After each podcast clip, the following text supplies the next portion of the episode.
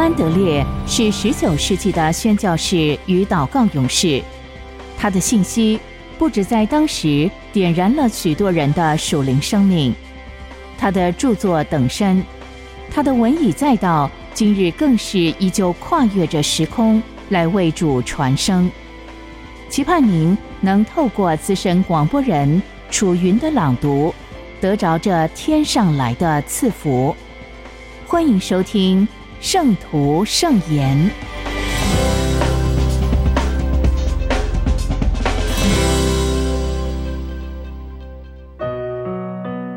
住在基督里，你的灵必得享安息。马太福音十一章二十八、二十九节：到我这里来，我就使你们得安息。你们当负我的恶。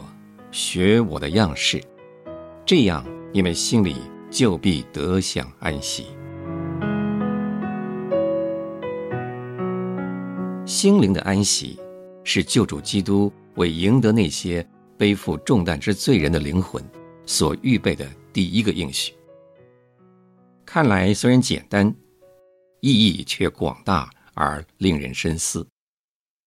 心灵的安息，不是意味着。每个恐惧的解脱，每个缺乏的供应，每个愿望的实现吗？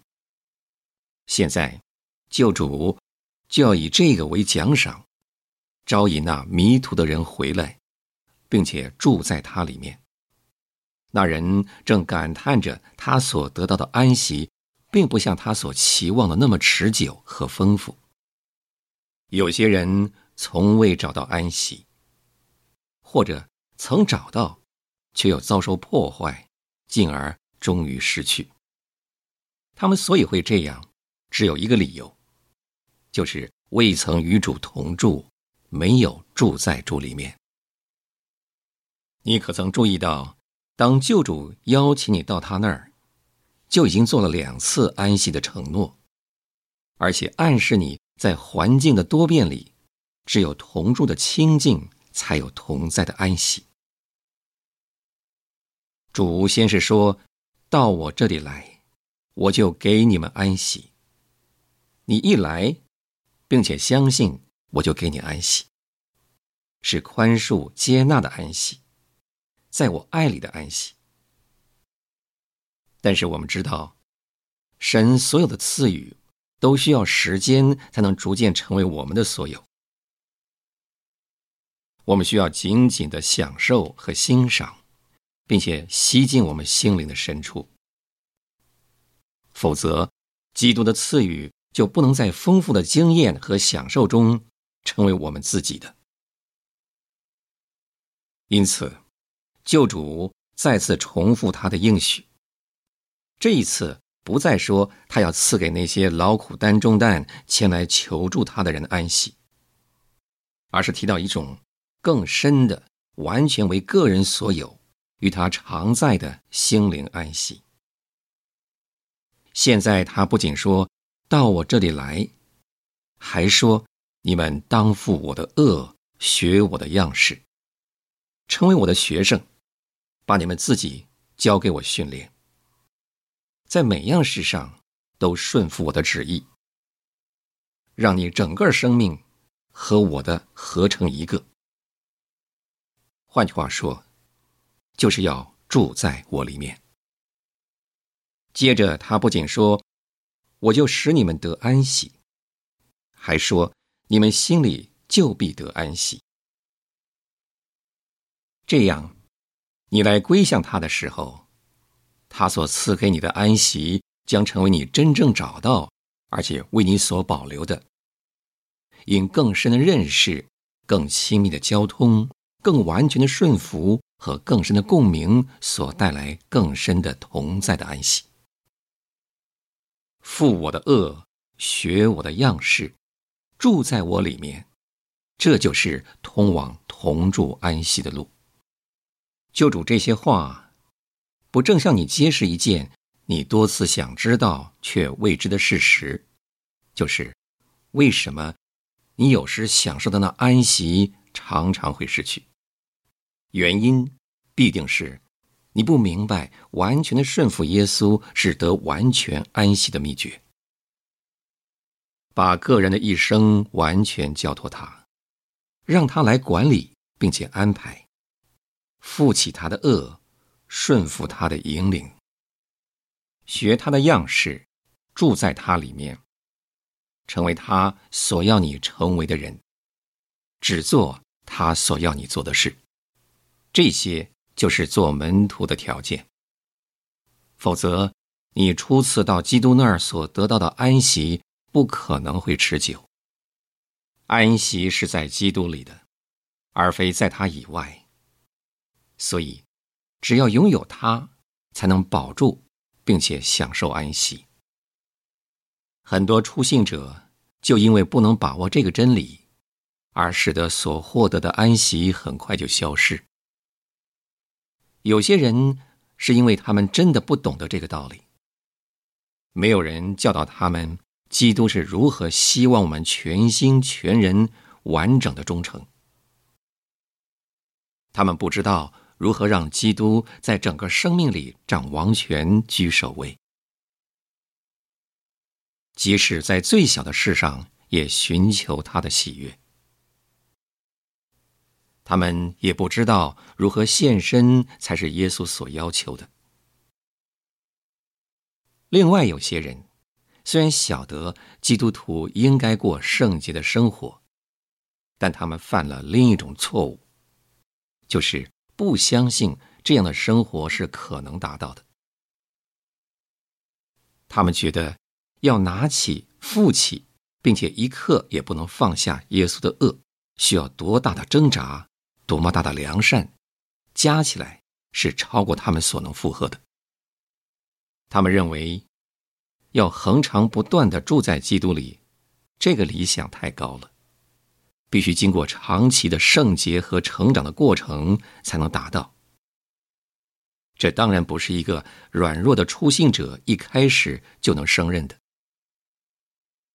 这种人不明白耶稣说：“我的担子是轻省的。”这句话的真谛，这担子能赐下安息，因为当心灵。一旦愿意顺服而负恶，主自己就赐下力量和喜乐去成全他。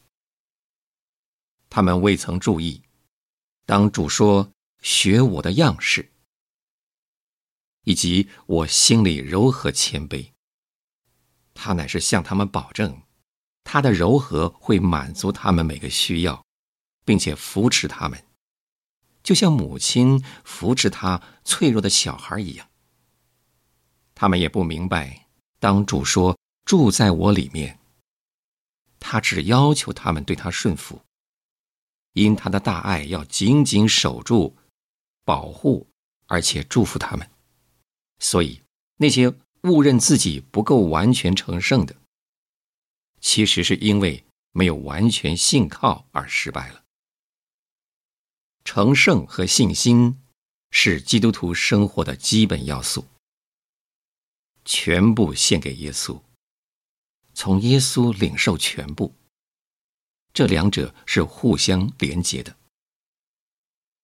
借着一个词“顺服”联合在一起，完全的顺服就是服从和信靠，信靠和服从。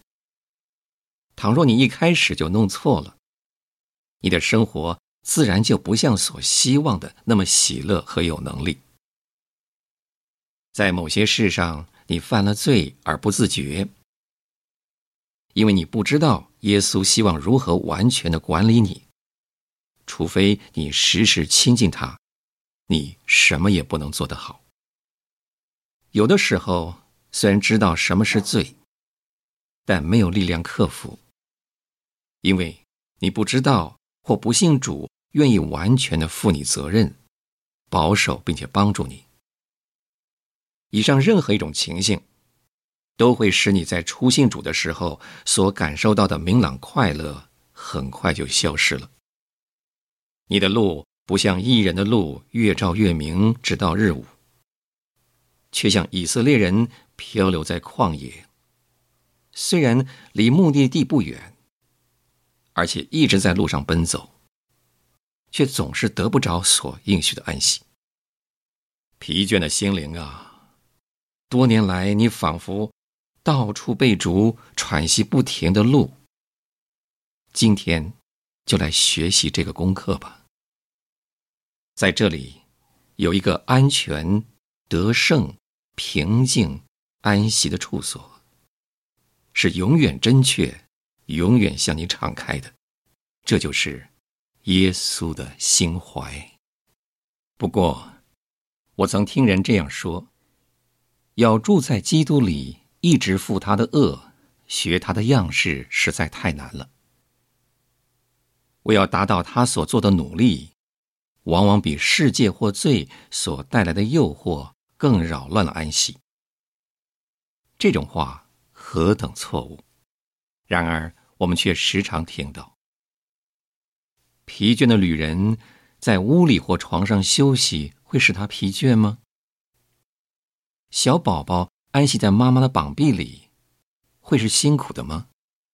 庇护旅人的，不就是巫语吗？扶持和保护婴儿的，不是母亲的手臂吗？对于我们，耶稣也是这样。我们心灵只需要整个投向耶稣，安静栖息主怀，相信他的爱已经承担，他的信实会护卫我们，安息在他怀中。就是因为这福气太大了，我们小小的心灵不能领悟，我们不能相信基督。这全能者会日日在每件事上教导我们、保守我们。然而，这就是他所应许的。若不如此，他就不能真正的给我们安息。当他说“住在我里面，学我的样式”，他是当真的。只要我们降服于他，他会负责保守我们，持续与他同住。一旦我们的心领会了这个真理，我们就敢于将自己投靠在他爱的膀臂中，放弃自己，让他保守。与主同住的困难，并不是因为负恶，而是因为对恶的抗拒。如果我们全心的顺服耶稣，就像我们的主和保守者所做的一样，我们就会马上找到并且享有安息。来吧，我的弟兄。让我们从今天开始就单纯的接受主耶稣这项清晰的命令：负我的恶，学我的样式，住在我里面。这是一个必须遵守的命令。顺服的学生不问可能性或是结果的问题，他信赖老师能提供一切需要，而愿意接受老师的每一项吩咐。住在安息的能力。毅力及祝福，是救主负责的事。我们的责任是顺服，他的责任是供应。让我们今天就顺服从他接受的命令，并且大胆的回答他说：“救主，我住在你里面，我照你的吩咐负你的恶，承担职责，绝不单言。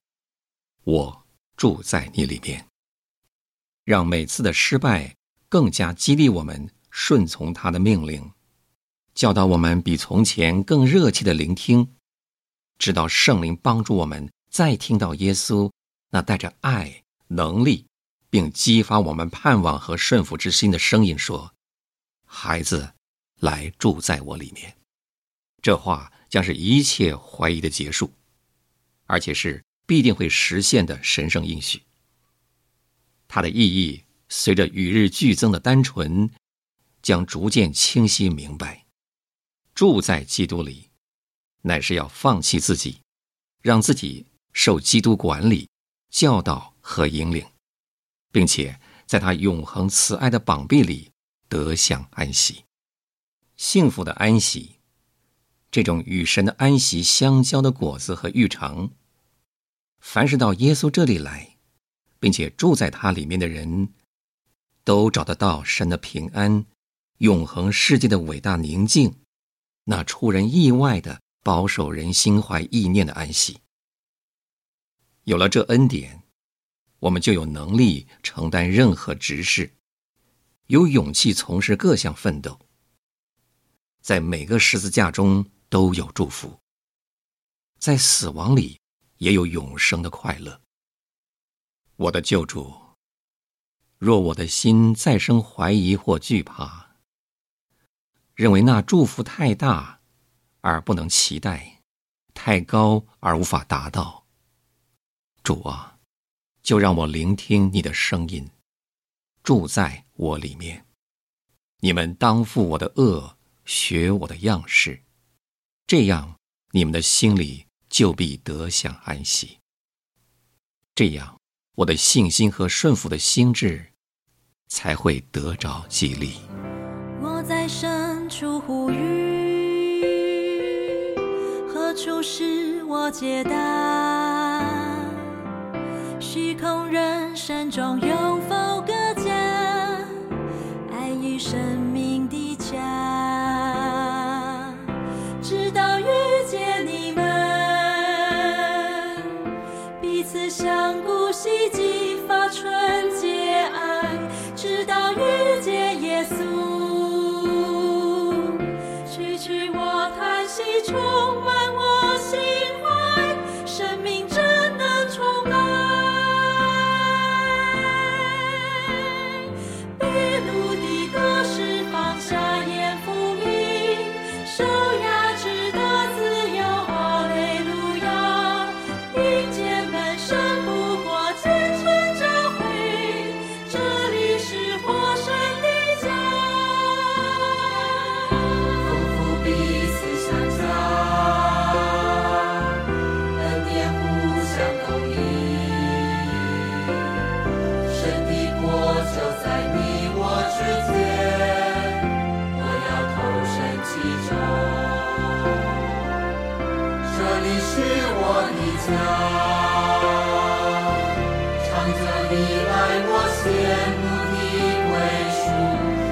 你，是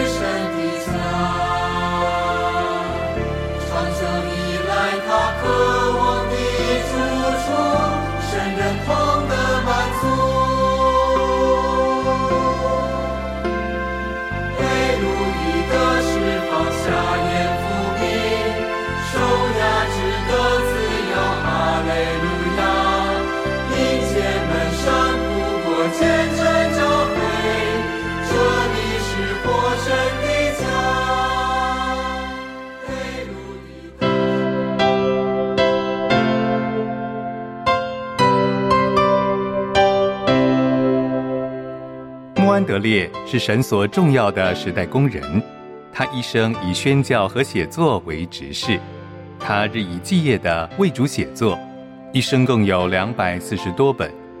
从十九世纪以来，他的文字一直不断地影响着历代信徒，成为全球非常重要的灵修小品。这一刻，就让你我继续来聆听由资深广播人楚云所诵读的《圣徒圣言》。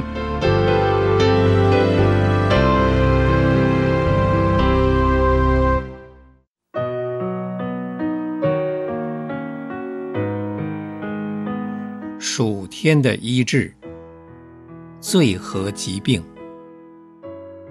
雅各书五章十五、十六节。出于信心的祈祷，要救那病人，主必叫他起来。他若犯了罪，也必蒙赦免。所以你们要彼此认罪，互相代求，使你们可以得医治。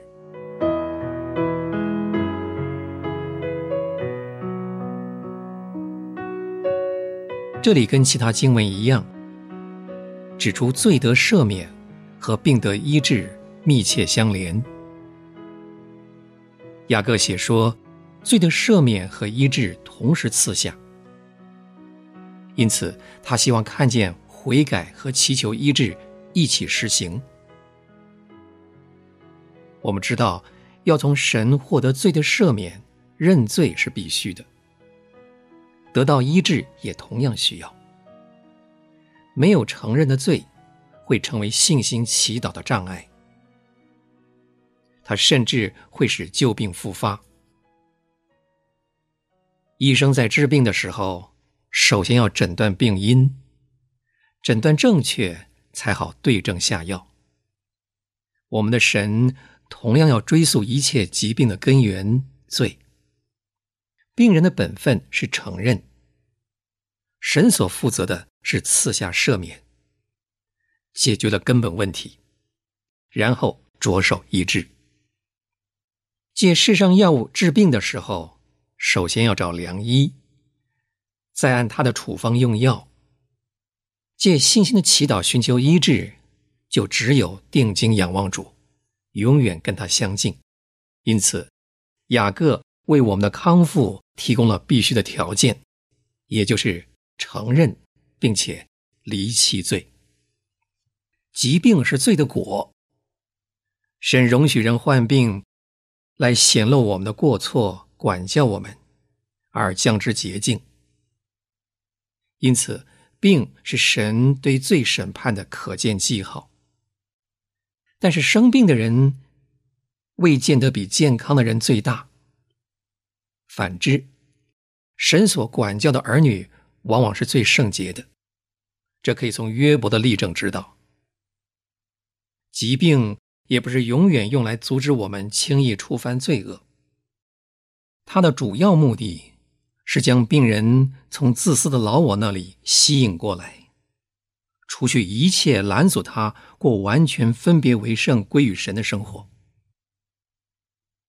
病人在寻求属天医治的道路上，所要走的第一步，就是让神的圣灵探测他的心，促使他知罪。随后。就是谦卑下决心与罪断绝，并且认罪。认罪就是将罪放在神的面前，交给他来审判，以后永远不再触犯。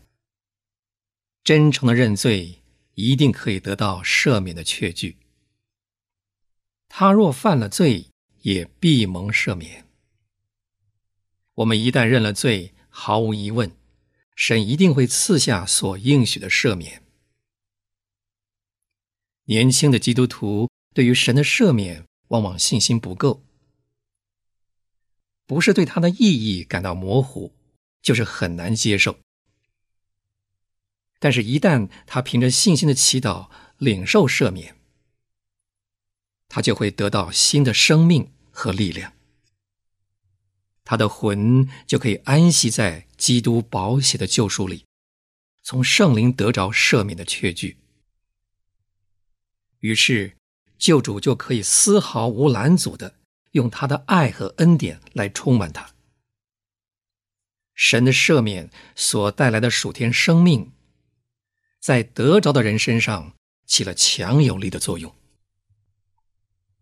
人的心一旦同意做真诚的认罪。并且得到赦免，就已完成抓住神医治应许的准备了。这个时候，相信神能叫病人复原，就不再有困难。以前我们远离神，是因为信心不够。如今认罪和赦免拉近了我们与神的距离，病因挪去，病的本身就会受到遏制。现在要叫病人相信，主将他的身体置于疾病的管教之下，是因为他的罪，他就容易相信，他也愿意接受医治。于是他显明了，借着一道生命之光，苏醒了病人的身体，病人就必证明，他何时不再离开主，出于信心的祈祷，何时。就会发生功效。穆安德烈说：“但愿我生命中的每一刻不会浪掷于神同在的亮光和喜乐之外，也愿我无时无刻不将我自己交托给神，作为他的器皿，能充满他的灵和他的爱。诚愿穆安德烈的但愿也成为你我的心愿。”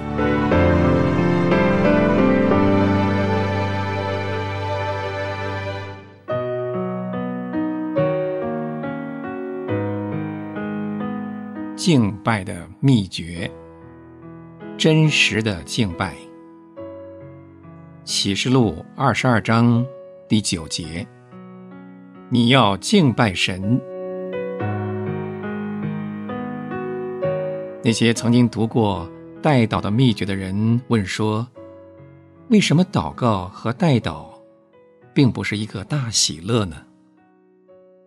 难道我们没有路可以与神相交，以他为乐，好像那些代祷者一样，为着所祷告的人带下他的能力和祝福吗？”对于这个问题，有好几个回答，但是最重要的回答就是。我们认识神太少了，在我们祷告的时候，我们并没有将我们的心放在他面前等候他，把这当做一件重要的事情。但这件事却是不可少的。我们常常想到我们自己、我们的需要、我们的软弱、我们的盼望和我们的祷告。我们忘记了，在每一个祷告中，神必须是第一，也必须是一切。去寻求他，寻见他，停留在他面前，相信他是圣洁的，是与我们同在的。他也实在听了我们的祷告，也做工在我们里面。只有这样。才能使我们的祷告极其自然、极其容易，好像小孩子同他的父亲讲话一样。怎样才能这样的亲近神、与神相交呢？回答是简单的：我们必须给神时间，让他将自己启示给我们。用你的全心相信这一个。当你将自己谦卑敬虔的献给神的时候，他就做你的听祷告者。但是如果你不给他时间，不安静在他面前，你就不能得着这个。不是人数的众多和你祷告话语的热切会使祷告有力量。祷告的力量是在于有一个活的信心，相信神自己。要将你和你的祷告带到他慈爱的心里。到了他的时候，他自己就要给你证实，你的祷告一定蒙垂听。这个主题是要帮助你，在每一个祷告里去认识那条遇见神的路。我们要给你一些话语，使你借着这些话。叫你的心能俯伏在神面前等候他，使这些话又真又活的成为你的经历。现在，我们就用这些话来开始。我的主啊，我将我的心举起，向着你，安静俯伏在他面前，相信他正在看着你，还要启示他的同在。我的心渴慕神，渴慕那活的神。